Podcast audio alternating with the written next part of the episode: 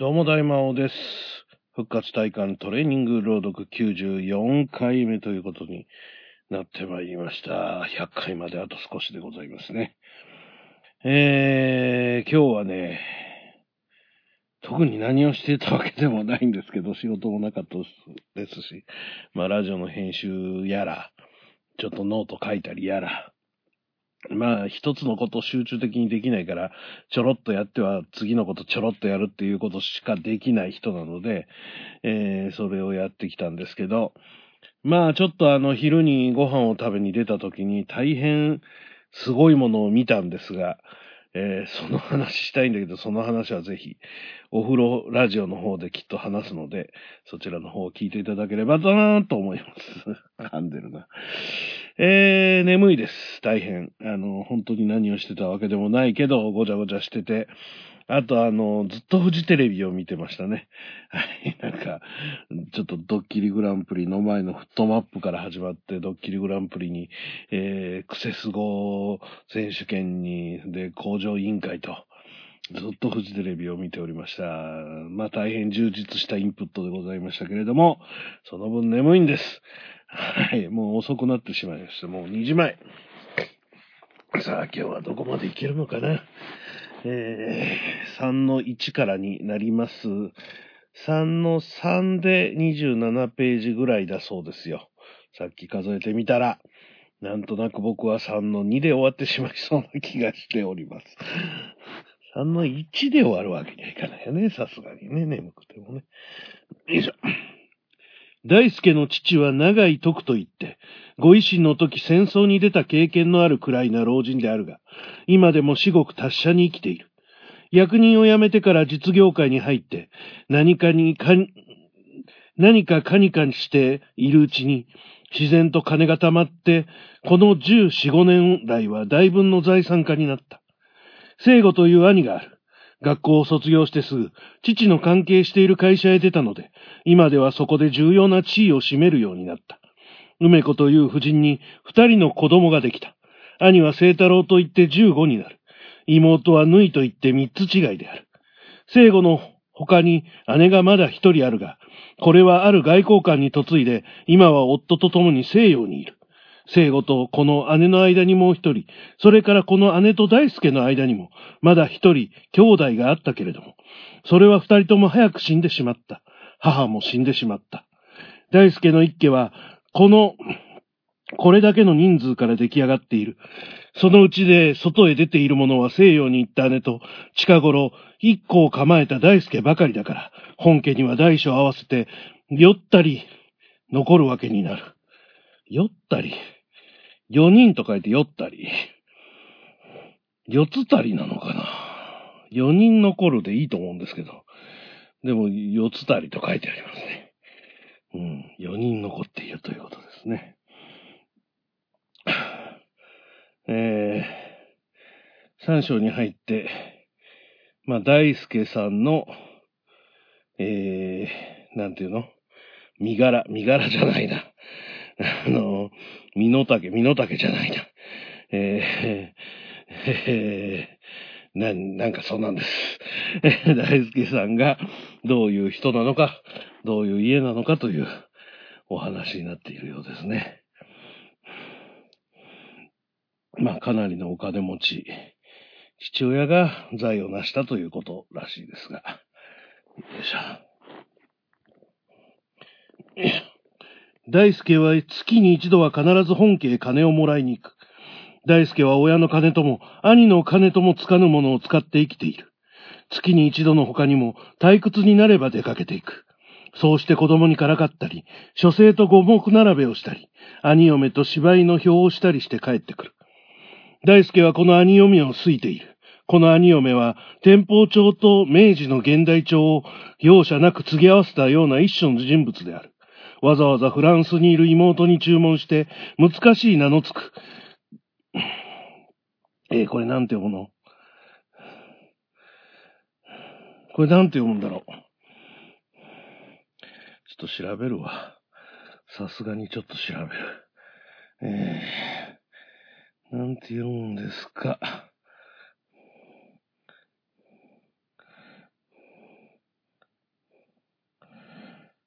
これだ。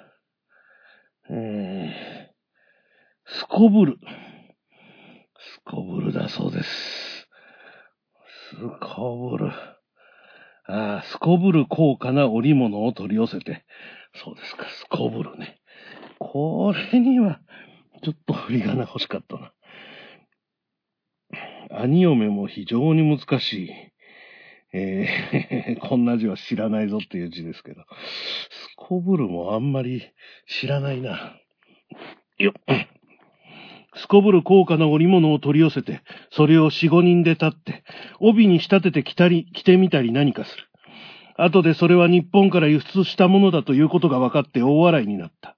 三越陳列所へ行って、それを調べてきた者は大輔である。それから西洋の音楽が好きで、よく大輔に誘い出されて聞きに行く。そうかと思うと占いに非常な興味を持っている。赤粒子と小島何菓子を大いに崇拝する。大輔も二三度ご商売に車で駅舎の元まで食いついて行ったことがある。聖太郎という子は近頃ベースボールに夢中している。大輔が行って時々球を投げてやることがある。彼は妙な希望を持った子供である。毎年夏の初めに多くの焼き芋屋が俄然として氷水屋に変化するとき、第一番に駆けつけて汗も出ないのにアイスクリームを食う者は聖太郎である。アイスクリームがない時には氷水で我慢する。そうして得意になって帰ってくる。近頃ではもし相撲の常設感ができたら、一番先へ入ってみたいと言っている。おじさん誰か相撲を知りませんかと大輔に聞いたことがある。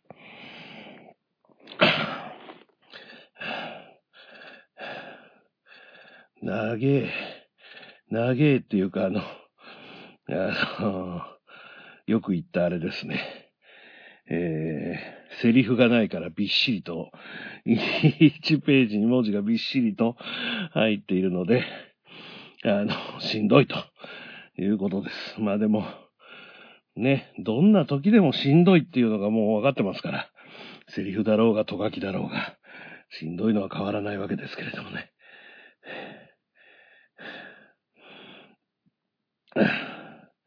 とりあえずまず3の1が終わらないことには、どうしようもないわけで。まず3の1を終わらせることを目標にします。3の3をも終わらせることじゃなく、3の1をまず終わらせて、そこから次へと進んでいきたいと思いますが。ぬいという娘は何かというと、よくってよ、知らないわと答える。そうして日に何遍となくリボンをかけや帰る。近頃はイオリンの稽古に行く。バイオリンですな。バイオリンの稽古に行く。帰ってくるとノコギリの目立てのような声を出して、おお何これまた。またわかんないよ、これ。もう、こんなのばっかりですよ。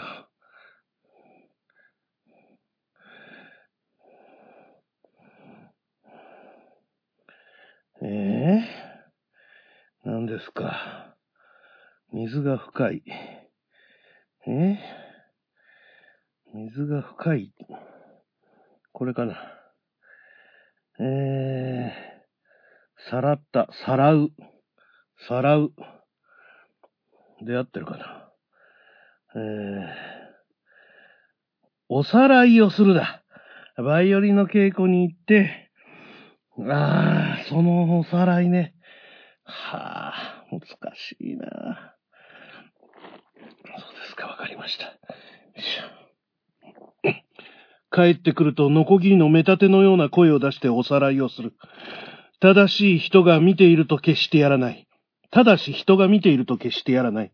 部屋を閉め切って、キーキー言わせるのだから、親はかなり上手だと思っている。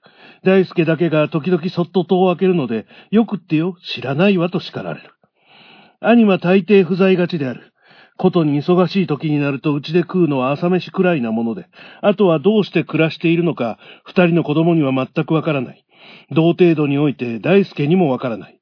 これはわからない方が好ましいので、必要のない限りは、兄の日々の小具合、子外生活において、決して研究しないのである。大輔は二人の子供に大変人望がある。兄嫁にもかなりある。兄にはあるんだかないんだかわからない。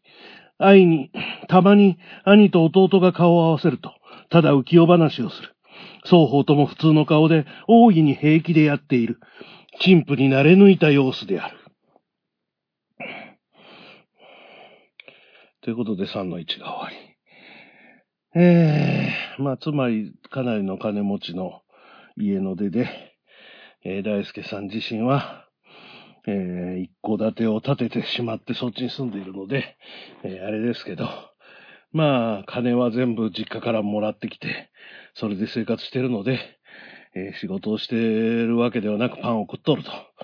うん。で、兄は、兄で家に着かないでどっか行っとるのですが、何の生活をしてるのかよくわかりませんというところで、えー、3の1が終わりました。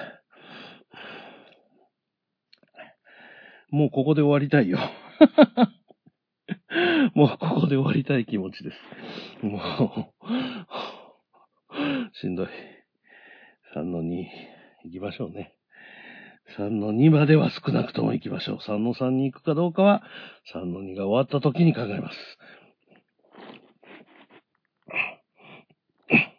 大輔の最も答えるのは親父である。いい年をして若い妾を持っているが、それは構わない。大輔から言う、言うと、むしろ賛成なくらいなもので、彼は目かけを置く余裕のないものに限って、畜生の攻撃をするんだと考えている。親父はまただいぶのやかまし屋である。子供のうちは新婚に徹して婚客したことがある。しかし成人の今日では、これにも別段辟易する必要を認めない。ただ答えるのは、自分の青年時代と大輔の現婚とを混同して、両方とも大した変わりはないと信じていることである。それだから自分の昔世に処した時の心がけでもって、大輔もやらなくっては嘘だという論理になる。もっとも、大輔の方では何が嘘ですかと聞き返したことがない。だから決して喧嘩にはならない。大輔は子供の頃、非常な感触持ちで、十八区の自分、親父と組打ちをしたことが一、二編あるくらいだが、成長して、学校を卒業してしばらくすると、この感触がパタリと止んでしまった。それから以後ついぞ起こった試しがない。親父はこれを自分の訓畜、訓育の効果と信じて密かに誇っている。訓育って読むのかどうかはわかりませんが、まあ、教育ってことだよね。自分が育てたからってことだよ。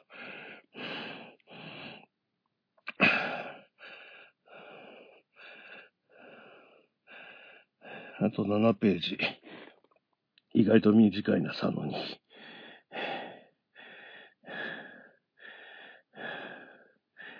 なんか、なかなか、奇怪な親子関係、家族関係ではあるなと思いますが。まあ、金持ってるから余裕があるんだろうな。そんな気がしますね。訓育も調べとくか。えー、くん。えー、くん、くん、いく、いく。くんいくでいいんだって。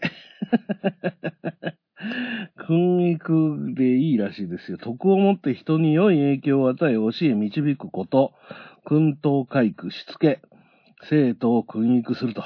しつけ。自分がしつけたぞという意味だったということですね。訓育。初めて聞きましたが、訓育でよかったとは思いませんでした。よいしょ。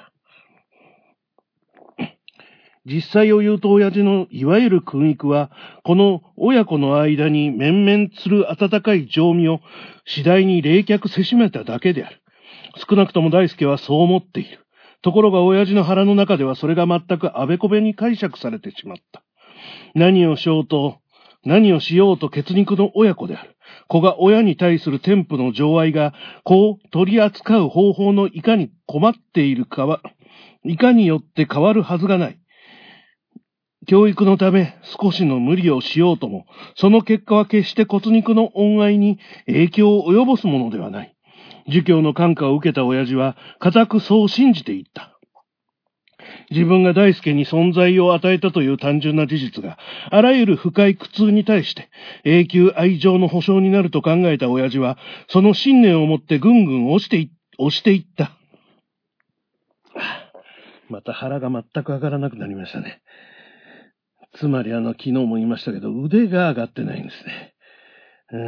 うん、腕がどんどん脇が締まっていく方向に、あの、なってますね。こう、脇をこう、いや、絵絵で見せられないんだけどさ、下が回ってない。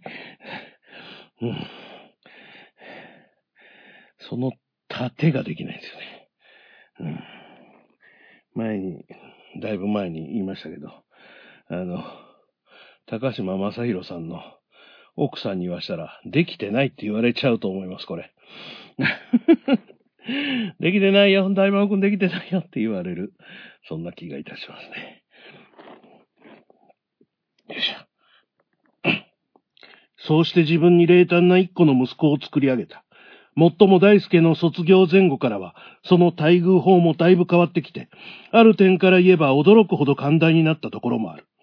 ただしそれは大輔が生まれ落ちるや否や、この親父が大輔に向かって作ったプログラムの一部分の遂行に過ぎないので、大輔の心意の変異を見抜いた適宜の処置ではなかったのである。自分の教育が大輔に及ぼした悪結果に至っては、今に至って全く気づかずにいる。親父は戦争に出たのをすこぶる自慢にする。ややもすると、オンマイハイは、お前はい、お前たちはかな。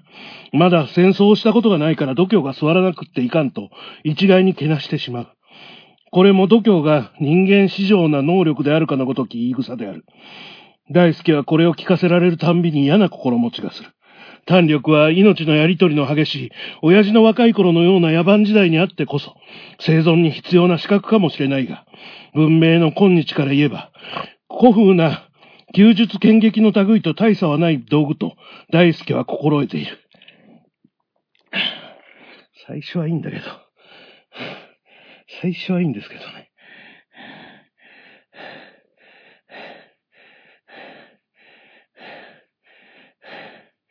もう3の、3まで進む。えっと、元気ないですね。3の2もあと4ページ、5ページぐらいはあるので。この文章長かった。というか途中なんですよ。全然段落で切れてなくて、途中で降りてしまったわけですが。行ったれと思った段落に行ったら、一文がめちゃくちゃ長くて、そこがきつかったですね。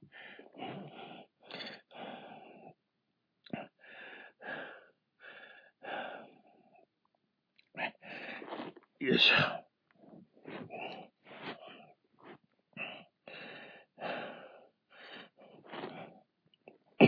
いな胆力とは両立し得ないで、しかも胆力以上にありがたがって叱るべき能力がたくさんあるように考えられる。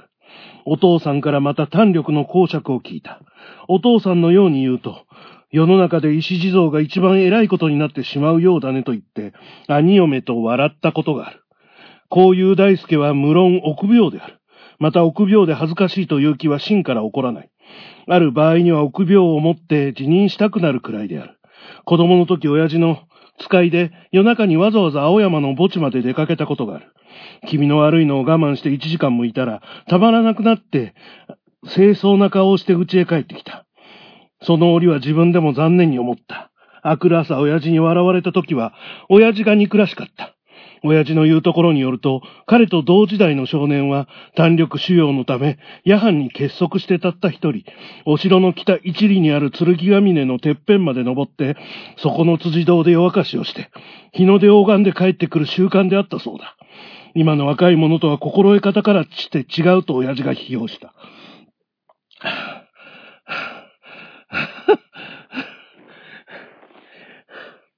まあ、つまり、あれだね。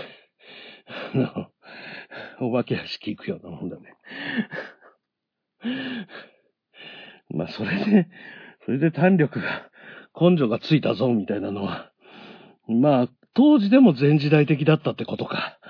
うん、でもね、平成のようになっても、やっぱ根性論じゃないですか。僕もまあどっちかっていうと根性論者なんですけど、こうやって自分ではね、根性ないのに、根性ないからこうやって毎日ちょっとずつしか進めない、この、朗読をやってるわけですけど、うん、もうこの頃には根性なんて知らないよと、今時の若いもんはと、そして若いもんは若いもんで、本当に全時代的だな、親父たちはと、言ってたってことですよね。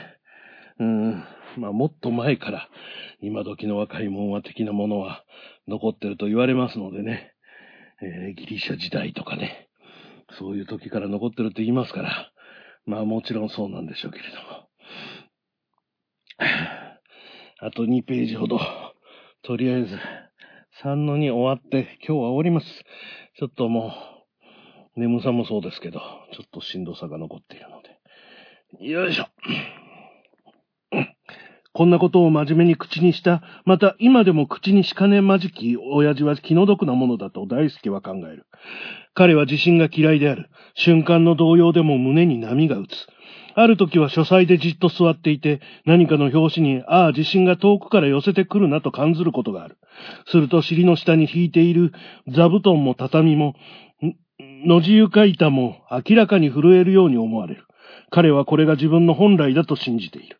親父のごときは、神経未熟の野人か、力ずんば己を偽る愚者としか、大輔には受け取れないのである。はい。ということで、3の2まで終わりました。そして100ページを超えました。えー、16分の1ぐらいですね。あ、そんなことないな。1600 600ページじゃないもんね。1060ページだから、11分の1ぐらいが終わったってことかな。11分の1、今日が終わったと言っていいんでしょうか。えー、今日はここで終わっておきたいと思います。まあ、今日で4回目になるんですかね、それからね。まあ4回目で100ページですから、まあまあ、その、目標値としては悪くないのではないかと。まあ自分を褒めないと次が続かないので褒めていきたいと思います。それでは明日。復活体感トレーニング朗読。この番組は大魔王ラジオチャンネルの制作でお送りしました。